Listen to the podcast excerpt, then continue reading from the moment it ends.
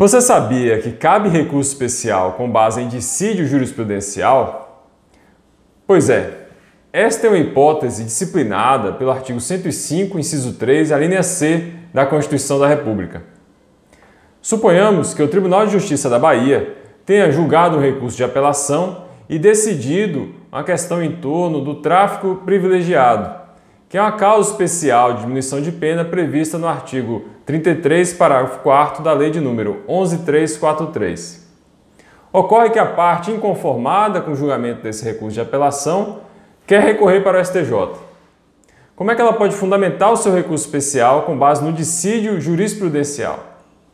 Ela vai selecionar um acórdão proferido por um tribunal de justiça diverso que decidiu a mesma questão jurídica, só que de forma diferente.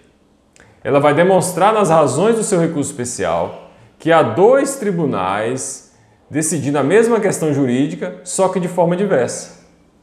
E desta forma vai caber ao STJ, que tem a missão constitucional de uniformizar o entendimento acerca da legislação federal, conhecer e processar esse recurso especial e unificar o entendimento em torno da tese jurídica suscitada no recurso especial, em torno da aplicação do artigo 33, parágrafo 4 da Lei de número 11343.